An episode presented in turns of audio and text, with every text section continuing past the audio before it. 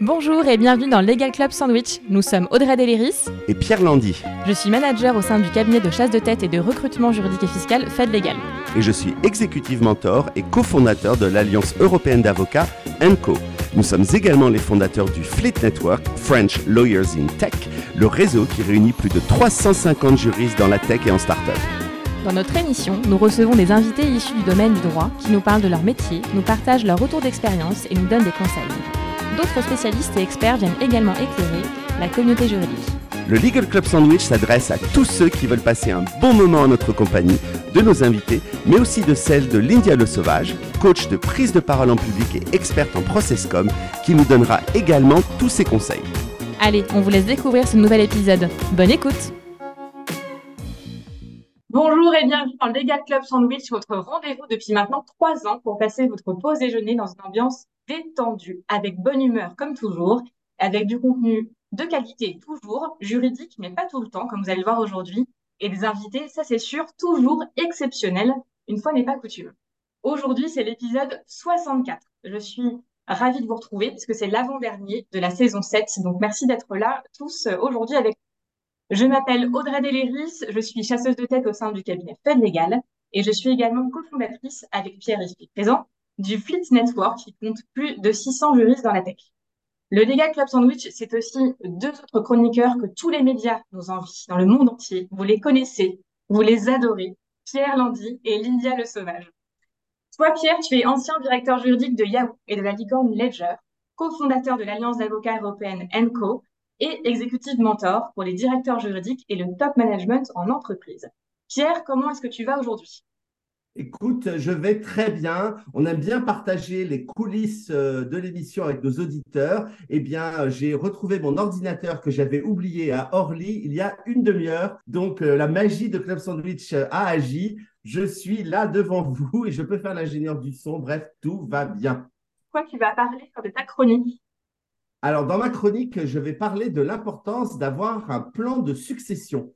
Voilà. Bon, à d'y être, euh, ce sera après notre invité, donc restez bien connectés, euh, tous nos auditeurs. Et la troisième de la bande, vous la connaissez également, c'est Lindia Le Sauvage. Lindia, tu es la coach de prise de parole en public que le monde entier aussi s'arrache, experte de la processcom et du media training, et tu accompagnes les directions juridiques et le top management.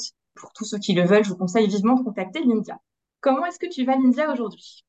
Bonjour à tous, ben je, je, vais bien. Moi aussi, j'ai eu des petits soucis, euh, des petits soucis de connexion, donc je suis ravie d'être avec vous, ravie euh, d'accueillir Alexandre sur notre plateau que j'aime beaucoup. J'aime beaucoup Fête, j'aime beaucoup cette boîte et les gens qui y travaillent, et je suis hyper sincère, donc je suis très contente. Merci de dire ça, puisque en effet, nous sommes deux aujourd'hui à représenter le groupe, donc merci Lindia. de quoi est-ce que tu veux parler aujourd'hui euh, lors de ta chronique? Alors aujourd'hui, on va parler du, de l'accroche. Vous savez, l'accroche, c'est euh, par où commencer euh, sa prise de parole en public. Et je vais vous donner six idées euh, d'accroche pour capter l'auditoire. Hâte d'entendre ça aussi. Donc, comme vous l'avez un petit peu compris aujourd'hui, nous recevons donc Alexandre Tamagno, président et cofondateur de Fed Group. Et avec Alexandre, avec Alexandre, on se connaît un petit peu parce que Alexandre, c'est toi qui m'as en partie avec une autre personne, il y a deux du pour recruter il y a 13 ans. Donc, on se connaît un petit peu. Donc, ravi de te recevoir aujourd'hui. Comment est-ce que tu vas? Eh bien, écoute, Audrey, je vais très bien. Euh, je te remercie. Euh, un peu stressé de, vous avoir euh, autour de moi, mais tout va très bien. Je suis ravi d'être là. Merci en tout cas d'avoir accepté notre invitation. aujourd'hui, on va parler recrutement, mais pas de recrutement dans l'écosystème juridique comme on le fait assez souvent lors de cette émission, mais bien de recrutement au niveau global dans plein de secteurs du coup différents en France et même aussi à l'étranger. Euh, est-ce que tu peux déjà, Alexandre, nous donner le message que tu souhaites faire passer à nos auditeurs? Alors, euh, déjà, bonjour tout le monde et, merci euh, de cette invitation. Je suis, très honoré d'être avec ces sommités du, légal, de, de, la processcom, etc. Donc, je suis très content. Aujourd'hui, on va parler recrutement. Et moi, ce que je voulais vous dire, c'est que souvent, en recrutement, la majorité des candidats, et j'espère qu'il y a des candidats qui, qui sont là aujourd'hui, n'ont pas forcément la bonne posture. Et ce que j'appelle la bonne posture, c'est que souvent, ils ont des a priori lorsqu'ils euh, prospectent une entreprise lorsqu'ils envoient un CV. Et donc, ce que je voulais leur dire, bah, soyez positifs, soyez optimistes quand vous cherchez euh, un travail. Euh, vous dites pas que cette entreprise c'est pas la bonne, que vous serez pas reçu, que votre CV n'est pas bien, je sais pas quoi. Soyez optimistes, battez-vous, ne lâchez jamais rien. Et surtout, très important, ne vous arrêtez jamais au premier refus ou au premier silence d'un recruteur. Donc, essayez de, de, rentrer par la fenêtre si ça ne marche pas par la porte, appelez-les, essayez les réseaux. Euh, donc voilà, donc c'est un, discours plutôt optimiste et, euh, et, de combativité. Merci pour ce premier conseil, on aura plein, vous le verrez, durant cette émission. Euh, Alexandre, on l'a un petit peu dit, tu es un expert du recrutement, est-ce que tu peux nous présenter le groupe FED eh ben, expert, merci. Alors, déjà, je vais me présenter. Moi, je suis Alexandre Tamagno, donc j'ai 49 ans. Je suis le dirigeant du groupe FED, effectivement, je travaille avec Audrey. Euh, donc, FED, c'est une entreprise que j'ai cofondée pardon, en 2001. Euh, à l'époque, j'avais 27 ans, on était euh, deux jeunes créateurs. pour la petite histoire, on, a démissionné de notre ancien boulot une semaine avant les attentats du 11 septembre. Euh, pourquoi je vous raconte ça? Parce que euh, je parle d'optimisme et, de combativité. Et à l'époque, une semaine après, on s'est dit qu'on avait peut-être fait la plus grosse erreur de notre vie, euh, vu le contexte dans lequel on était et ce qu'il a pu se passer euh, par la suite. Pour autant, aujourd'hui, bah, écoutez, FED va très bien. On est à peu près 400 collaborateurs. FED, notre métier, euh, c'est d'intervenir dans le secteur des ressources humaines et plus spécifiquement sur le marché, ce qu'on appelle des talents et des compétences. Notre métier consiste à recruter, pour nos clients sur des postes en CDD, CDI ou en intérim, les meilleurs candidats pour les problématiques de nos clients. On intervient sur deux métiers connexes qui sont le management de transition, euh, l'intérim management dit autrement, et le RPO. Alors le RPO, désolé de l'acronyme, c'est un acronyme anglais qui veut dire le Recruitment Process Outsourcing. C'est la mise à disposition de recruteurs pour les entreprises. Notre métier ne s'arrête pas là, puisque je dis souvent qu'on a deux clients dans notre métier. On a bah, les clients qui recrutent, mais on a aussi nos candidats. Et donc, notre métier consiste à accompagner ces candidats dans le cadre de leur recherche, à être un peu les conseils, les coachs, euh, afin qu'ils trouvent le, le, meilleur projet pour eux. Voilà qui nous sommes et qui je suis chez Fed. Merci Audrey. Merci Alexandre. Et Alors, moi, Alexandre, vous êtes en Europe euh, Vous êtes, vous êtes qu'en France ou vous êtes euh, dans plusieurs pays? Alors, historiquement, on, on est en France. On a développé euh, fait à l'international. Aujourd'hui, on est présent dans sept pays et on ouvre bientôt le huitième pays en Europe puisqu'on ouvre la Belgique au mois de janvier euh, 2024.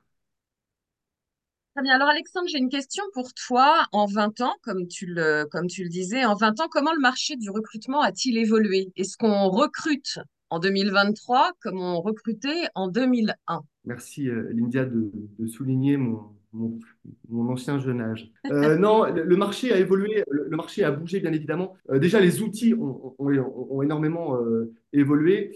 Il y a 20 ans, les bases de données n'étaient pas les mêmes. Aujourd'hui, on appelle ça des ATS, Applicant Tracking System, encore un, un mot anglais, désolé. Euh, mais les, les, bases de données sont beaucoup plus performantes aujourd'hui. on a des outils pour passer des annonces qu'on n'avait pas il y a 20 ans. Ça, va vous faire marrer, mais il y a 20 ans, quand on cherchait un emploi, on ouvrait les échos, on ouvrait le monde quand on était juriste, ou on ouvrait le Figaro, et on répondait à une annonce papier, on envoyait un CV papier euh, par courrier. Aujourd'hui, bien évidemment, euh, ça marche plus du tout comme ça. Il y a les réseaux sociaux, il y a les CV Tech, euh, les job boards. donc tout ça a énormément évolué. Qu'est-ce qui a évolué aussi a la partie réglementaire. Alors, il y a plein de choses qui ont évolué dans le réglementaire. Il y a des juristes autour de la table. Mais il y a 20 ans, la non-discrimination, d'un point de vue juridique, n'existait pas. Ça paraît dingue aujourd'hui de se dire ça, mais il y a 20 ans, ça n'existait pas. Donc, bien évidemment, ça a permis de. Alors, c'est très vertueux, euh, tout ça, mais ça nous a obligés, nous, les cabinets et l'ensemble des cabinets, à travailler différemment. Et qu'est-ce qui a évolué depuis 20 ans? Bah, Les générations, les mentalités. Euh, euh, donc, voilà. Dans ta question, il y a aussi, tu parles du marché. Le marché a beaucoup, euh, s'est beaucoup développé. En France, on a toujours été un petit peu en retard sur les marchés d'externalisation. Je ne sais pas comment c'est dans le monde du droit, mais en tout cas dans le monde du recrutement, c'est comme ça. Les anglo-saxons, que ce soit les Anglais, les, Nord-Américains, externalisent beaucoup plus. Euh, en France, on est en train d'y venir, hein, mais effectivement, le, marché se, développe quand même pas mal. Et, pour le dire autrement, avec mon côté commercial, la part du gâteau est, est beaucoup plus grande aujourd'hui qu'il y a 20 ans. J'ai une question, Alexandre. Justement, le fait que les, pays anglo-saxons euh, externalisent beaucoup plus, est-ce qu'il y a une raison pour ça, justement? Alors, c'est une bonne question. Euh, je, pense que c'est culturel, euh, d'une part. Je pense aussi que c'est beaucoup lié au droit du travail, à mon avis. Euh, les, pays anglo-saxons sont beaucoup plus souples, hein, sont beaucoup plus libéraux sans faire de, politique. Et je pense qu'ils sont beaucoup plus habitués à changer facilement de job et donc à faire appel à des cabinets. On dit souvent que dans les pays anglo-saxons, 80% du recrutement est géré par des recruteurs externes, alors qu'en France, en tout cas sur, les pays plutôt latins, on est plutôt à 20-30%. Alors, il y a 20 ans, j'entendais que c'était 20 ans, il y a 20 ans, j'entendais que c'était 20%. Et récemment, l'APEC a sorti une étude assez intéressante d'ailleurs sur ce sujet. Et sauf erreur de ma part, le chiffre était autour de 30-35%. Donc, ça veut dire que ça évolue et que de plus en plus, les entreprises externalisent, en tout cas en France, la, partie recrutement. Mais je pense que c'est oui, lié à, beaucoup au, droit et au droit du travail, à leur manière de travailler, tout simplement. Ok, merci. J'avais une question, Alexandre. Donc, tout à l'heure, tu as parlé du 11 septembre. Alors, déjà, premier événement euh, qui a bouleversé le monde. Il y en a eu un autre qui a bouleversé le monde il n'y a pas si longtemps. C'est la crise Covid hein, qu'on a tous euh, vécu et, qui a d'ailleurs amené à la création de Legal Club Sandwich. Donc, euh, tout n'est pas négatif dans, cette crise Covid. Mais est-ce que dans le recrutement, ça a changé quelque chose de, point de vue marché, de méthode de recrutement? Est-ce qu'il y a eu des changements depuis? Alors, selon moi, ça n'a pas changé grand-chose. Il faut juste rappeler que le Covid, c'est pas une crise économique, c'est une crise euh, sanitaire. On nous a dit quoi? On nous a dit tu restes chez toi, tu bouges plus, les entreprises se sont mises en sommeil. Et ça, c'était dans le monde entier. Alors certains, ça a duré un mois, deux mois. Certains pays comme la Chine, ça a été beaucoup plus long. Donc globalement, il ne s'est pas passé grand-chose, si ce n'est qu'on a tous télétravaillé pendant euh, un, certain nombre de temps. Ce qu'on a constaté, c'est qu'après le Covid, tout s'est réouvert, les entreprises se sont mises à se redévelopper, à recruter. Et, là, effectivement, il y a eu une émergence du télétravail. Je pense que le vrai sujet du Covid, c'est de se dire, on a vu que le télétravail, c'était pas mal et on a pu continuer à travailler euh, comme ça, en tout cas pour certaines entreprises. Euh, dans les faits, il faut juste se rappeler que le télétravail est aussi lié à un marché. C'est-à-dire que le marché qu'on a depuis deux ans et demi est un marché qui, selon moi, s'est énormément emballé en termes de recrutement. Euh, je ne sais pas si les entreprises ont rattrapé leur retard, s'il y a eu un engouement en, se disant il faut qu'on se développe à fond. mais globalement, on, se rend compte que ce télétravail a été un levier pour pas mal d'entreprises pour dire chez moi, c'est plus sympa que chez les autres qui n'en ont pas ou qui en ont moins. Donc, venez chez nous. Donc, ça a vraiment été un levier de euh, personnification de l'offre pour, pour les candidats. Donc, ça, clairement, on, a vu un changement. Et d'ailleurs, vous avez lu récemment, il y a pas mal de grandes entreprises qui reviennent dessus, notamment les entreprises françaises ou internationales, euh, qui sifflent un peu la, fin de la récré, comme j'aime bien le dire, sur, sur ce sujet-là. Il y a quelque chose aussi qui a changé, et là, je vais parler des recruteurs que ce soit les recruteurs, nous, les cabinets, ou même les, recruteurs entreprises. Et d'ailleurs, que je trouve assez dommage, c'est que de plus en plus, nos équipes privilégient le, les visios. Euh, alors, c'est un peu ce qu'on fait là en ce moment, tous les quatre, mais en termes de recrutement, plus que le présentiel. Et selon moi, ça, je trouve ça dommage. Alors, je ne sais pas si je suis vieille école ou pas vieille école, mais je trouve ça dommage parce qu'on est sur un métier d'humain. Et je reste convaincu que le, le présentiel, le, rapport humain, entre guillemets, est plus intéressant parce qu'il met les candidats à l'aise, il met les recruteurs à l'aise et qu'on arrive à mieux connaître euh, les gens. Je dis souvent, et je suis pas, euh, j'espère que ma femme n'écoute pas, mais je suis pas adepte des, sites de rencontres, mais je veux dire, si vous êtes sur Tinder, il y a un moment donné, euh, si vous voulez aller plus loin, il faut se rencontrer, il faut boire un verre, il faut qu'il y ait un vrai contact. Bah, sincèrement, pour moi, le recrutement, c'est exactement la même chose. Et quand nos clients nous disent on veut recruter en visio, on leur dit non, non, recrutez pas en visio, les gens, il y a un moment donné, il faut les voir, il faut les faire venir dans vos bureaux euh, parce qu'on euh, est dans, des rapports humains et, c'est hyper important. Donc, je trouve ça un petit peu dommage, voilà, ça c'est mon point de vue personnel, de perdre cette, euh, ce côté présentiel et contact qu'on pouvait avoir dans notre métier. En tout cas, chez Fed, on se bat pour le garder, mais c'est pas simple. Ça me fait penser à une anecdote, ce que tu racontes, Alexandre. C'était la, une des CEO de Yahoo, on en a eu beaucoup, mais une des CEO de Yahoo, Carole Bartz, euh, qui nous avait donné son truc pour euh, des bons recrutements des exécutifs qui travaillaient avec elle. Elle disait, euh, moi, je les emmène au restaurant, toujours les, les derniers candidats, et si au moment de l'entrée, je me dis, mon Dieu, il y a encore un plat de résistance, un dessert pourvu qu'ils ne prennent pas de café, c'est clair que je ne l'engage pas. Si en revanche, je me dis, euh, ah là là, je prendrais bien encore un digestif, je vais les prendre. Euh, et donc, je trouvais que cette anecdote, elle était géniale parce que vraiment, elle lui dit, si vous vous saoulez au moment de l'entrée de la personne que vous avez en face de vous, c'est même pas la peine euh, de, l'engager. Et je trouvais que c'était un truc pour certains candidats au final, machin. je trouvais que c'était très, très vrai. Cette, et donc, ça rejoint ce que tu dis sur le, voir les gens en personne. Ouais, c'est important. Je pense que ceux qui nous écoutent, rencontrer les candidats, rencontrer si vous êtes des recruteurs, rencontrez vos candidats, c'est hyper important. D'ailleurs, Alexandre, c'est souvent un conseil que tu nous donnes euh, aux équipes, justement, que nous, recrute pour nous, parce qu'on recrute nous aussi des consultants. Euh, tu m'as souvent donné ce, conseil-là, que tu donnes aussi à d'autres consultants, euh, également d'autres managers, c'est de rencontrer des gens même dans un cadre informel, au-delà de la visio. C'est de voir, est-ce qu'on a envie de passer du temps avec ces personnes-là, parce qu'on passe quand même beaucoup de temps au travail avec nos collaborateurs. Et tu m'as déjà dit, bah, va prendre un café avec cette personne et tu verras si tu as envie de poursuivre et de travailler avec cette personne. Bah oui, comme je te dis souvent, André, euh, je passe plus souvent de temps avec toi quelque part qu'avec ma femme et mes enfants. Donc, il faut quand même qu'on ait un certain intérêt à, travailler ensemble. Donc, c'est hyper important. Et, et, quand on est en phase de recrutement, je pense que c'est essentiel. Donc, voilà, je vous pour c'est important. Euh... Ta femme sera définitivement ravie de t'entendre, euh, Alexandre. On lui enverra le, le, replay, bien entendu. Merci. Euh, J'avais une question et j'aimerais en poser une autre avant. Euh, je vais poser une question, Alexandre, que nous posent, nous, les candidats. Comment ça va le marché aujourd'hui? Alors, le marché aujourd'hui, euh, bah, il est un peu dur. Alors, euh, la question, c'est, euh, nous, notre marché du recrutement, il est lié souvent à l'économie et au moral des chefs d'entreprise. Post-Covid, c'était l'euphorie, ça partait dans tous les sens. il y avait aussi ce phénomène start-up qui levait des fonds dans tous les sens. Donc, il y a beaucoup participé à, cette euphorie. Bah, depuis six mois, un an, c'est, comme je le dis, c'est mon expression, la fin de la récré aussi pour les start-up et les fonds.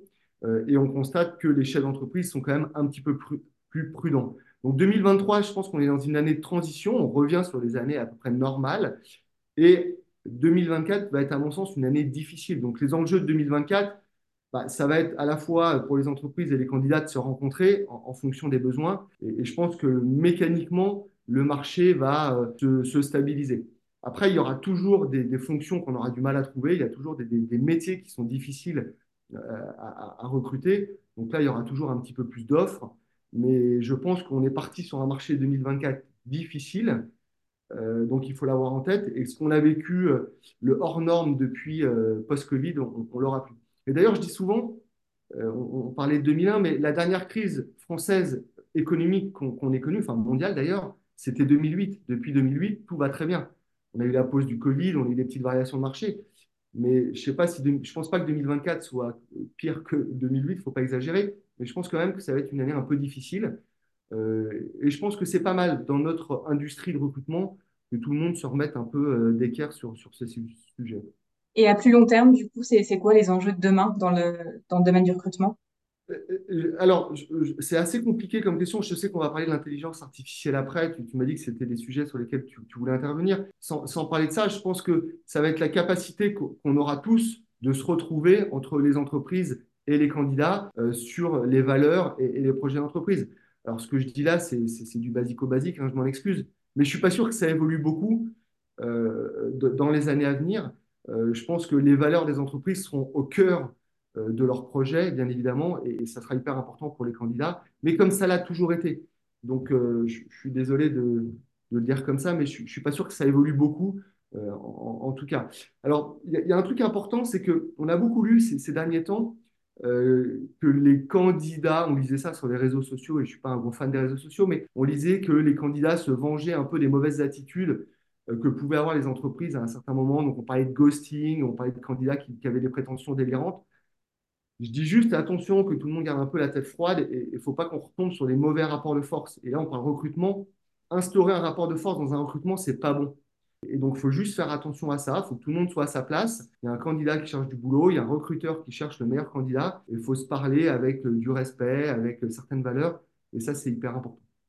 Et dis-moi, euh, Alexandre, tu n'as pas l'impression, que c'est en tout cas une impression que j'avais, mais qui est peut-être euh, inexacte, qu'on donne quand même aujourd'hui une plus grande part aux soft skills, qu'on appelle euh, les, le, savoir-être, encore plus que le savoir-faire. J'ai l'impression que c'est quelque chose que je vois beaucoup plus dans les annonces maintenant, que je vois que voilà, on, titille plus les candidats sur ce genre de choses qu'il y a quelques années. Est-ce que c'est une fausse impression que j'ai ou? Non, pas du tout. Alors déjà, ça, dépend quand même beaucoup des métiers, mais de plus en plus, que ce soit les métiers ultra techniques comme les juristes au départ, comme les ingénieurs, ou des métiers euh, un, peu moins techniques, je peux parler de la vente, alors si, les directeurs commerciaux m'entendent, ils vont me hurler dessus, parce qu'il y a quand même pas mal de techniques. Mais dans les faits, oui, on, évalue plus facilement la technique aujourd'hui peut-être qu'à un certain temps, donc, on se dirige plus facilement sur, comme tu dis, la posture, euh, les soft skills, euh, la communication, le savoir-être. Et, on a de plus en plus de demandes de la part de nos clients là-dessus. Alors pourquoi aussi? Parce que,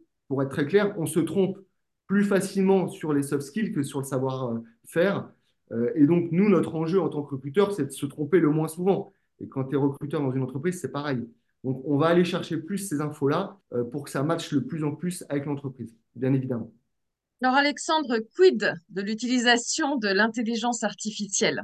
Est-ce que les, cabinets de recrutement, enfin même les recruteurs aussi en interne, vont disparaître? Question que tout le monde se pose. Écoutez, j'entendais ce matin une très bonne interview euh, du, français là, de Mistral euh, IA euh, qui a levé je sais pas combien de millions d'euros qui était sur France Inter et, je pensais justement à, ça. Alors moi franchement, l'intelligence artificielle, ma conviction, hein, je me trompe peut-être, mais c'est qu'elle va pas nous faire disparaître dans les prochaines années. Après, dans 15 ans, je ne sais pas où en seront les cabinets de recrutement, je ne sais pas nous où nous en serons, mais je ne crois pas que l'intelligence artificielle à moyen terme nous fasse disparaître. Je pense qu'elle va nous faire gagner du temps, elle va nous rendre meilleurs, elle va nous rendre plus efficaces euh, justement, typiquement, on parlait euh, à l'instant avec Pierre des, soft skills. Je pense que l'intelligence artificielle va nous aider sur ces métiers-là. Et d'ailleurs, elle nous aide déjà.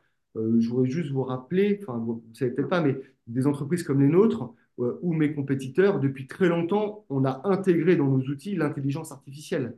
Euh, elle existait bien avant que ChatGPT sorte.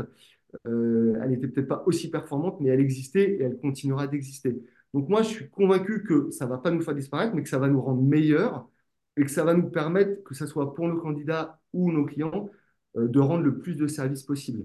Moi, ça fait euh, plus de 20 ans que je fais ce métier et j'ai toujours entendu euh, dire que dès qu'il y a eu des petits euh, moments de disruption euh, euh d'intelligence comme ça, que les cabinets allaient disparaître. Il y a eu la presse papier, quand les job boards sont arrivés, on nous a dit non mais c'est fini les cabinets, vous allez être remplacés par les job boards. Bon, on n'a pas été remplacé par les, les, par les job boards. Après, il y a eu les réseaux sociaux, professionnels ou même personnels. Et là, on nous a dit, non, mais c'est terminé, euh, vous ne servez plus à rien, les recruteurs vont se débrouiller sans vous, les candidats n'ont plus besoin de vous. Qu'est-ce qui s'est passé, franchement, depuis 20 ans Je vous le disais tout à l'heure, la part du gâteau, elle n'a jamais été aussi grosse. Et donc, tous ces outils-là nous ont permis bah, de nous développer, de nous structurer, peut-être aussi d'être plus professionnels pour être euh, euh lucide, mais en aucun cas de nous faire disparaître. Euh, et je pense que ça va être pareil avec l'intelligence artificielle. En revanche, que je sais, c'est que les cabinets de petite taille ou de grande taille qui ne savent pas monétiser leur valeur, qui ne savent pas justement quelle est leur vraie valeur sur le marché, pourraient être, un peu déstabilisés euh, par l'intelligence artificielle, ça c'est sûr. Mais comme dans tous les métiers, ça peut être dans le juridique, ça peut être dans la comptabilité, euh, où, on lit, où on lit ce genre de choses aujourd'hui. Mais je suis assez serein pour te répondre. Mais c'est ma nature. Euh, alors moi, je voudrais revenir sur un truc que tu as dit euh, tout à l'heure. Euh, tu parlais du marché à l'étranger. alors déjà, vous vous développez à l'étranger, c'est super. Et vive la Belgique, il va bientôt rejoindre vos rangs. mais est-ce que tu vois des, des différences justement de, de, de, marché entre les recrutements bah, qui sont faits en France ou, ou du coup à l'étranger? Alors il y a un côté, il y a toujours les anglo-saxons et les autres. Hein, il y a le reste du monde et les anglo-saxons. J'ai envie de dire, sur, les marchés anglo-saxons, on est présent sur quelques marchés. J'ai l'impression que les marchés sont un, peu plus faciles. Les clients sont beaucoup plus ouverts parce que culturellement, ils ont l'habitude de bosser avec des cabinets. La difficulté en France, c'est de rencontrer des entreprises. La difficulté, c'est les, chez les anglo-saxons, c'est souvent plus de trouver les bons candidats que de rencontrer des entreprises qui sont extrêmement ouvertes. Je, je reviens à ce que je disais tout à l'heure, c'est vraiment lié à la culture qu'ils ont et, et, au droit du travail. J'ai, je racontais l'autre jour, j'ai un bureau au Québec d'une trentaine de personnes et j'y étais et je leur racontais qu'en France, quand tu pars d'un poste, euh, quand tu démissionnes de ton poste, quand tu es cadre, tu as trois mois de préavis. Ils ne comprenaient pas. Ils ne comprenaient pas que, que, tu, que tu décides, quand tu décides de partir, que tu aies besoin de donner encore trois mois de ton temps à une entreprise. Ils ne comprennent pas ça parce que chez eux, pendant cinq ans, c'est deux semaines et après, c'est un mois et ils font jamais leur préavis. Mais ils sont habitués comme ça, ça choque personne. Et, c'est un peu pareil aux États-Unis. Euh, donc c'est vraiment culturel dans la manière, dans la relation qu'ils ont avec les entreprises ou que les entreprises ont avec les, candidats. Tu te sépares aussi plus facilement d'un collaborateur. Euh, et donc toute cette culture qu'ils ont euh, bah, les aide à, plus facilement bouger, à plus facilement travailler avec des cabinets. Pour eux, c'est normal, tout simplement. Merci Alexandre, tu nous as parlé euh, d'intelligence artificielle, du recrutement hier, du recrutement aujourd'hui, du recrutement demain. Est-ce que tu auras un dernier conseil pour nos auditeurs? Alors oui, bah, déjà j'en ai un. Euh, on va croire que, que, que, que ce, ce, cette visio est sponsorisée par Fed, mais ce n'est pas du tout le cas, je le précise. Bah, déjà, ceux qui écoutent, il y a beaucoup de juristes. Vous avez la chance d'avoir Audrey Deléris, qui travaille avec Fed depuis 13 euh, ans qui est une super recruteuse, franchement, qui est, qui au-delà d'être sympathique, qui est une très très bonne recruteuse et je pense qu'elle est une des top recruteuses en légal en France. Donc, bah, appelez-la, tout simplement, que vous soyez une entreprise, un candidat. Euh, elle sera là pour vous donner des conseils et, ça, c'est super. Euh, et non, et surtout, c'est ce que je disais un petit peu au début, au-delà de, cette pub, Audrey, que j'ai envie de te faire, mais soyez vous-même. Euh, et pourquoi Audrey est une bonne recruteuse? Parce qu'elle sait être elle-même avec ses clients, avec ses candidats. Et quand vous êtes un candidat, vous cherchez du travail, mettez pas un costume qui n'est pas le vôtre, soyez vous-même. On l'a dit, le plus important, c'est le savoir-être. Le savoir-faire, bien évidemment, l'est, mais si vous cherchez à bouger et que vous travaillez, c'est que vous l'avez. Euh, et ce savoir-être, c'est votre personnalité, euh, c'est votre euh, manière d'être, c'est votre posture, c'est votre état d'esprit. Et, et le tronquez pas. Soyez naturel, alors tout en étant professionnel, bien évidemment. Et je pense que c'est le meilleur conseil qu'on peut donner à n'importe qui quand il cherche du travail, c'est de refléter ce qu'il est au quotidien. Et, à mon sens, c'est ce qui est le plus important. Merci Alexandre, merci aussi pour du coup ce coup de publicité. merci beaucoup. voilà. Et je vous encourage à appeler tout simplement tous les consultants du groupe FEN, notamment une partie qui est présente en direct avec nous. Ils sont tous hyper sympas et hyper compétents, donc n'hésitez pas. voilà. Ceci étant dit, merci pour tous tes conseils et retours d'expérience, Alexandre. Maintenant, pour ceux qui sont habitués à écouter notre émission, vous savez qu'on a des chroniques exceptionnelles. Euh, on va commencer par celle de Pierre aujourd'hui. Donc Pierre, est-ce que ton jingle est prêt? Alors on y va. Jingle, Pierre. We do.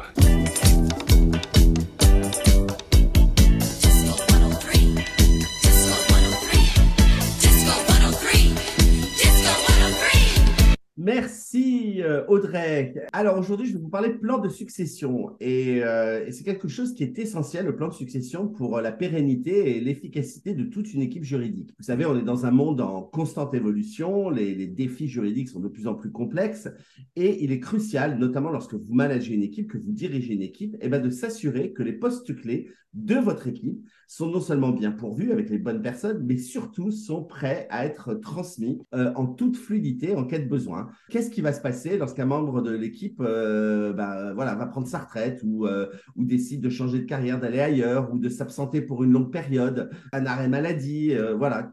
Qu'est-ce que, est-ce que vous avez un plan en place pour assurer une transition sans heurts et puis voilà, maintenir l'efficacité de votre, de, votre département? Alors, je vais vous donner quelques conseils aujourd'hui pour planifier tout ça, anticiper votre plan de succession et du coup bah, maintenir une continuité opérationnelle qui va permettre de, s'adapter à tous les imprévus. Alors, d'abord, bah, la première chose, c'est d'avoir un plan de succession. C'est donc pas juste une question de remplacement du personnel, mais c'est vraiment, il faut le voir ça comme un élément stratégique vital de votre département euh, pour euh, l'évolution et l'expertise, non seulement de votre équipe, mais aussi des membres, euh, non seulement de votre département, mais aussi des membres de votre équipe. Donc, il faut constamment euh, penser que ce n'est pas quelque chose qu'on fera un jour, mais au contraire auquel on doit penser dès le début. Euh, et c'est très important parce que euh, bien il y a toute une notion, on l'a dit, de savoir pour le coup faire qui est importante dans des fonctions aussi techniques que le juridique. Donc c'est quelque chose qu'on anticipe. Ensuite,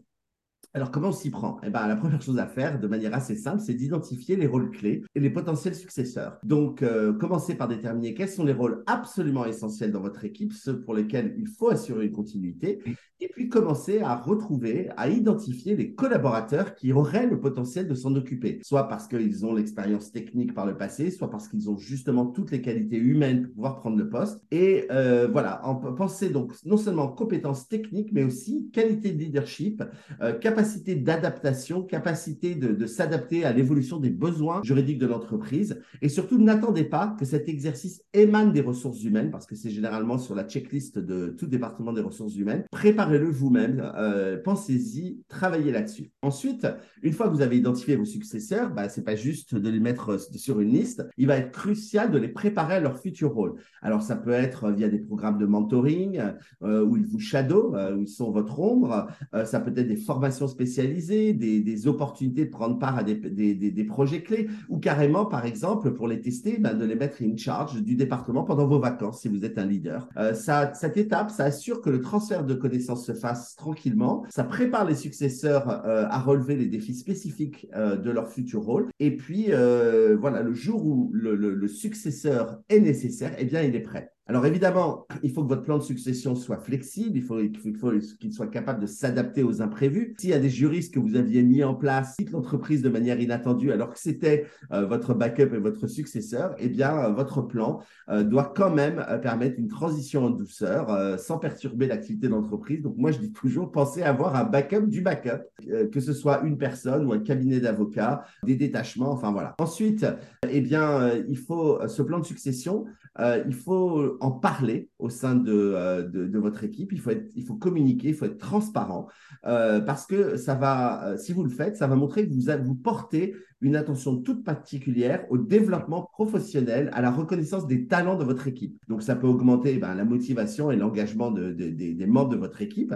Et puis surtout, euh, si vous recrutez, ça peut faire venir des talents de haut niveau qui vont savoir que vous avez toujours à cœur de les développer et d'avoir des plans de succession en place. Donc, euh, discutez, euh, soyez transparent aussi avec vos équipes hein, sur le fait qu'un plan de succession existe, que vous envisagez telle ou telle personne, que les gens puissent aussi dire, moi j'aimerais bien être considéré mettez en place les canaux de communication euh, qui fonctionnent pour euh, entendre non seulement les attentes des membres de votre équipe, mais aussi éventuellement leurs préoccupations. Pensez à tenir informés ceux à qui vous avez dit qu'ils seraient éventuellement dans le plan de succession, mais surtout ne rien promettre. Control the controllables, parce que si c'est vous qui euh, pensez à quelqu'un pour vous remplacer, vous doutez bien que le CEO, si vous êtes le directeur juridique, va avoir son mot à dire. Donc vous pouvez fortement recommander quelqu'un, mais ne faites pas de promesses que vous ne pourrez pas tenir. Et puis, c'est ça va être mon dernier point, votre plan de succession, il doit être régulièrement réévalué et mis à jour pour s'assurer qu'il reste aligné avec les objectifs à long terme de l'entreprise et les évolutions euh, du marché,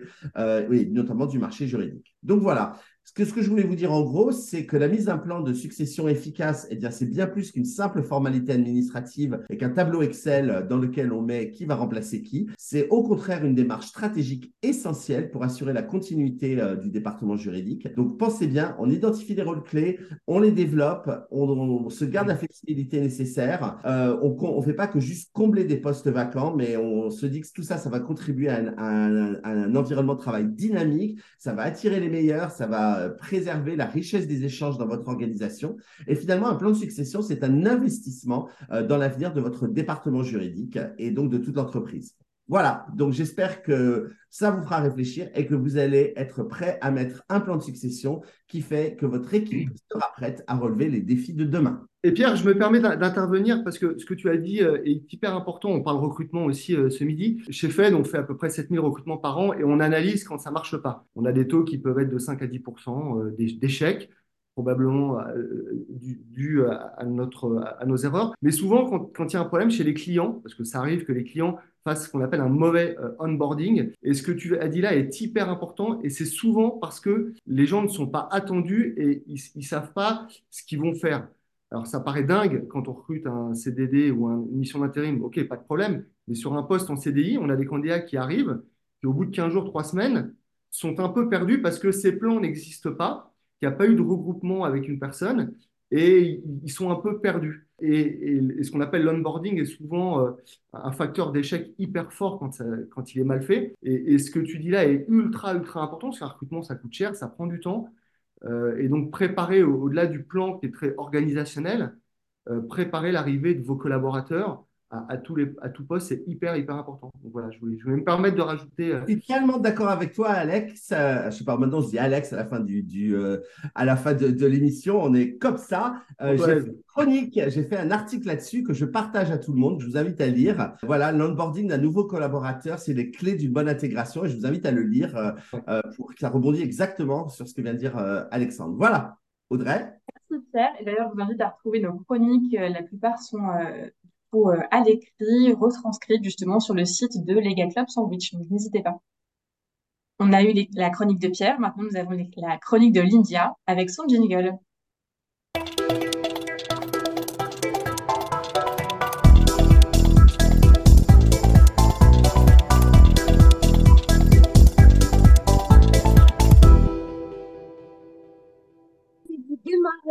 Prochaine intervention en public. Alors, on parle ici d'une intervention face à un bel auditoire devant lequel vous vous, réjouissez d'intervenir. Par où commencer? Donc, je vais vous donner quelques idées. Bien sûr, avant, avant tout ça, n'oubliez pas, prenez en compte votre environnement. Dans quel contexte vous intervenez? Est-ce un contexte favorable? Quel est votre public? Est-ce que vous le connaissez? Connaît-il le sujet sur lequel vous allez intervenir ou est-il novice en la matière? Quel est l'enjeu? Aussi de votre prise de parole. Donc toutes ces questions sont autant d'indicateurs qui vous permettront de construire votre discours. Mais ici, euh, nous allons exclusivement parler du démarrage de votre intervention. Alors comme j'aime bien euh, casser les codes lorsque cela est possible, peut-être vous pourriez, première idée, commencer par une question. Exemple, savez-vous quel restaurant parisien vient d'être élu le meilleur bistrot de Paris? Je vous donnerai la réponse en fin d'émission. Ah oui, j'y compte, hein. Je, Promis, je vous donne la réponse en fin d'émission. Donc, une question ouverte qui interpelle le public, comme on vient de le voir, l'engage à l'écoute, le pousse à s'interroger, le surprend aussi. On a trop souvent entendu bonjour à tous, aujourd'hui nous allons parler de euh, trois petits points. C'est un côté trop scolaire et le démarrage dans ces cas-là ne nous accroche pas. Deuxième idée, vous pouvez aussi le pousser à se projeter. Imaginez-vous que la cérémonie des prochains JO rassemblera 600 000 personnes autour de la scène à Paris. 600 000 personnes, c'est plus que la ville de Lyon qui représente 522 000 personnes, habitants. Là, euh, comme on vient de le voir, on projette son public et on l'engage à l'écoute et on le dynamise. On le sort d'une position passive. Troisième idée. Et si vous commenciez votre discours par une nouvelle? Le public, Pierre, est féru de l'actu inédite. Exemple, devinez à combien s'élève le salaire le plus élevé d'un directeur juridique en France cette année? Nous avons la réponse. Audrey. Seul Audrey a la réponse. Vous pouvez lui poser la question dans le chat. N'hésitez pas, c'est le moment. Ensuite, ensuite, eh bien, euh, on peut essayer, quatrième idée, euh, parler de vous. Peut-être que l'on vous a présenté ou que le public vous connaît, mais cela étant, euh, juste après l'accroche, n'hésitez pas à asseoir votre légitimité aussi, à prendre la parole sur tel ou tel sujet. Exemple, c'est mon expérience de comédienne, plus de dix ans passée sur les planches, qui m'a permis de me lancer sur l'accompagnement des dirigeants dans leur intervention en public. Alors surtout, n'oubliez pas, l'accroche doit être courte, capter l'attention avec bienveillance pour introduire le discours. Sixième, cinquième idée. Ciblez votre accroche. Un discours, Pierre, est toujours adressé. Exemple, je suis très honorée aujourd'hui de venir partager avec vous, vous qui êtes là d'ailleurs depuis le début de cette aventure, les plus beaux succès que nous avons gagnés ensemble. C'est précis, c'est adressé et le public est avec vous. Sixième idée une histoire, une histoire pour faire passer votre message. Elle peut être le point de départ de votre intervention. D'ailleurs, elle peut être à la première personne ou à la troisième personne, mais surtout brève, puisqu'elle a pour but d'introduire le message. Exemple, il y a 15 ans, j'intervenais dans une formation de prise de parole au théâtre et dans les participants, il y avait un directeur juridique. Il s'appelait Pierre Landy et à cette époque, il prenait la parole dans des instances internationales. Trois petits points. Ayez le plaisir de raconter. C'est plus dans la façon de raconter, avec dynamisme d'ailleurs. C'est en cela que vous allez accrocher le public. C'est la manière de dire. Ici, je viens de vous donner six idées, euh, six idées d'accroche, Alexandre, Bien sûr, il faudra ensuite donner un cadre, le public en a besoin, sur votre temps de parole, notamment si le public peut intervenir, s'il y a un temps de questions-réponses, etc., etc. Donc ici, on parle de l'accroche qui doit éveiller le public et lui donner envie de vous écouter. Cassez les codes, soyez audacieux. Une bonne accroche vous permettra d'enchaîner avec beaucoup plus de fluidité. Et lorsque le public est à l'écoute, c'est un vrai plaisir de transmettre. N'est-ce pas, Alexandre? Mais tout à fait, Lindia. Et, je trouve que vos auditeurs ont énormément de chance d'avoir tous ces conseils. Parce que c'est ce que raconte Pierre, ce que tu racontes, c'est quand même euh, des super conseils. Et en recrutement, c'est pareil, casser un peu les codes. Alors attention à, cette notion-là, quand même, à pas arriver en, Bermuda euh, quand on est directeur juridique, euh, quoique ça peut peut-être faire rire, mais, mais je suis assez d'accord. On parle de posture et non, c'est des super conseils. Merci. Je t'invite à, je t'invite à venir la semaine prochaine parce qu'il y aura une chronique justement sur le recrutement, Alexandre. Si tu veux euh, quelques conseils, n'hésite pas à être là. Ah, Il nous écoutera, il nous écoutera en direct. Merci. la dernière de l'année en plus. Ah, Exactement. Merci beaucoup, Lydia, pour ces précieux conseils comme toujours. Maintenant, on va repasser aux questions euh, ou à poser à notre invité Alexandre. Euh, je crois que Lydia, tu avais une question. Alors oui, moi j'avais une question sur euh, est-ce qu'il y a des, domaines d'activité où on ne peut pas se passer d'un recruteur ou à l'inverse des domaines d'activité où finalement on n'a pas besoin de vous? Ah, alors ça c'est une bonne question. Euh, qu'on ne m'a jamais posée. Écoute, euh, je ne sais pas quoi te répondre. Non, mais dans les faits, aujourd'hui, plus que de domaine d'activité, je pense qu'il faut parler de compétences et de métiers. Il y a des métiers qu'on recrute plus facilement que d'autres. Je prends un exemple, j'ai un ami qui est, dans, le viticole. Au moment où ils font euh, euh, les récoltes des vendanges, bah, il y a des entreprises qui sont ultra spécialisées euh, pour trouver des personnes qui, les accompagnent. Et sans ça, ils n'y arriveraient pas.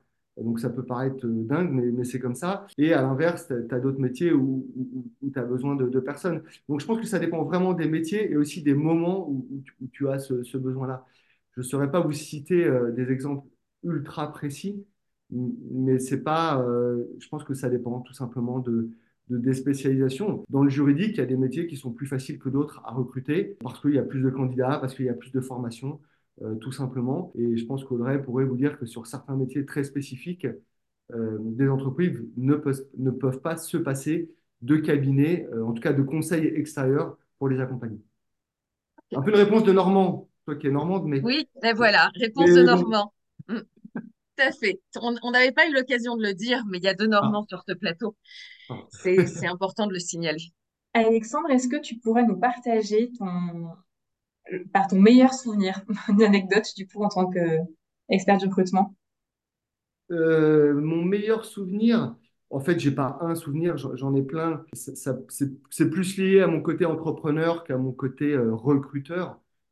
Euh, bah, ce que je vous ai expliqué tout à l'heure, quand on a créé Fed, euh, qu'une semaine après, euh, quand on a démissionné, qu'une semaine après, il y avait le Covid, pas le Covid, le 11 septembre, c'était horrible. Après, pendant trois mois, personne ne voulait nous prêter des sous, donc on s'est dit, mais qu'est-ce qu'on a fait? C'est l'enfer.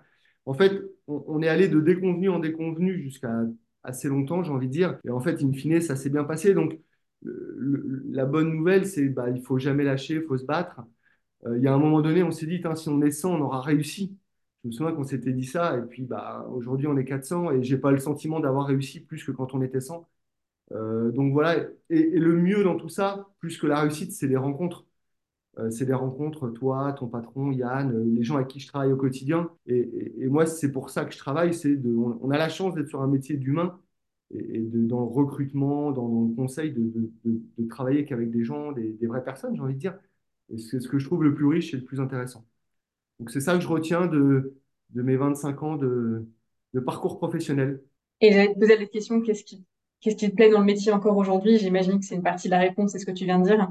Oui, c'est ça. C'est, je, dis, je, dis, tout le temps, moi ce qui me plaît, c'est, euh, bah, tu vois où je travaille au quotidien, j'ai des jeunes consultants qui pourraient limite être mes enfants autour de moi. Alors ça fait un côté paternaliste, désolé, mais je trouve ça sympa de rencontrer euh, ces collaborateurs, de les accompagner euh, et d'être ouais, dans, dans, dans, des échanges à la fois d'ailleurs personnel et professionnel dans le quotidien. C'est ce que j'aime dans mon métier. C'est la chance de rencontrer des gens comme Lindia, euh, qui nous accompagnent aussi chez Fed, qui viennent d'un environnement complètement différent et qui nous participent euh, son expérience, ses petites histoires. Euh, et j'adore. C'est vrai que chez Fed, pour le coup, pour l'avoir vu, euh, vous faites euh, beaucoup de choses aussi en interne.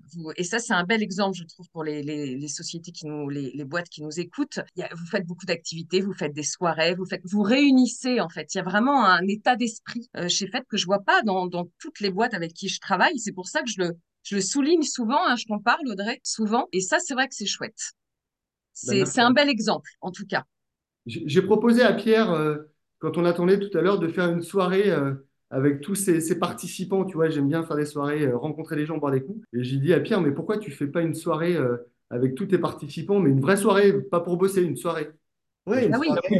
une soirée Legal Club Sandwich? Ou du Fleet Network. deux. on sait pas trop. Les deux, et, oui, c'est vrai, c'est très bonne idée. Une soirée Legal Club Sandwich qui sera sponsorisée par Alexandre Tamayo. je suis prêt à en parler, il n'y a aucun problème. Mais non, mais je trouve qu'il faut, il faut provoquer des rencontres. Notre métier, nous, mon métier euh, basique de recruteur, c'est de provoquer des rencontres entre un client, un candidat, un candidat, un client. Euh, et, et, et, pour provoquer des rencontres, il y a plein de moyens de le faire. Et dans notre quotidien, nous, avec nos consultants, on est à peu près 400. Euh, moi, je suis convaincu qu'on est plus forts tous ensemble. Et il faut que les gens se parlent. Et Audrey, c'est une bonne juriste, euh, une, pardon, une bonne recruteuse dans le juridique, mais aussi parce qu'elle est avec une équipe et qui sont 12 euh, ou 13 et qui travaillent ensemble. Et c'est une force de malade mental. Et, donc, il faut provoquer ces rencontres. Et donc, voilà, je proposais à ça à, Pierre, au-delà de provoquer ces rencontres, c'est aussi de passer des bons moments, tout simplement. Et Alexandre, il ne faut pas trop me chauffer pour faire des soirées. Euh, je pense que Audrey te montrera euh, deux, trois vidéos. Euh, donc, nous allons en reparler. Et vous, vous qui écoutez ce Ligue Sandwich numéro 64, you heard it first. Pierre a un vrai sens de la fête pour ceux qui, qui le connaissent bien, du coup. Très important. Exactement. Eh bien, ainsi s'achève cette 64e émission du Legal Club Sandwich. Merci Alexandre. Est-ce que tu as passé un bon moment? Bah oui, merci à vous. Je suis très content de l'avoir partagé ce moment-là. Je recommence quand vous voulez. Yes. Merci beaucoup Alexandre. Évidemment, merci Pierre et Lindia comme toujours pour votre bonne humeur et pour vos très très bons conseils. On va vous annoncer la prochaine émission. Euh, exceptionnellement, ce n'est pas dans 15 jours parce qu'il y a les fêtes de fin d'année. Ce sera dans une semaine. Vous avez de la chance en deux semaines, deux émissions de Legal Club Sandwich. Mardi 19, toujours à midi pétante, on reçoit cette fois-ci Gabrielle Doré, qui est euh, la General Counsel de Sorar et qui va nous parler de produits et d'attractivité produits. Donc, euh, soyez présents. Absolument. Tu quelque chose, Pierre? Non, non, non, euh, j'allais, j'allais dire que Sorar est, euh, est une société, euh, une licorne dans le Web 3 qui utilise la blockchain. Enfin, on vous, elle vous expliquera tout ça dès la semaine prochaine et, ce sera, et notamment de, l'importance de l'activité d'un produit, en effet. Voilà. Merci à vous trois. On vous dit à très bientôt dans les Club Sandwich. Passez une bonne journée et bonne appétit. bonne fête. Merci Audrey. Bonne fête à tous. Merci de nous avoir écoutés. Si l'épisode vous a plu, pensez à nous mettre une super note au podcast sur toutes les bonnes plateformes. On compte sur vous aussi pour parler de Legal Club Sandwich autour de vous. Enfin, rejoignez notre page sur LinkedIn. À très bientôt pour une nouvelle émission. À bientôt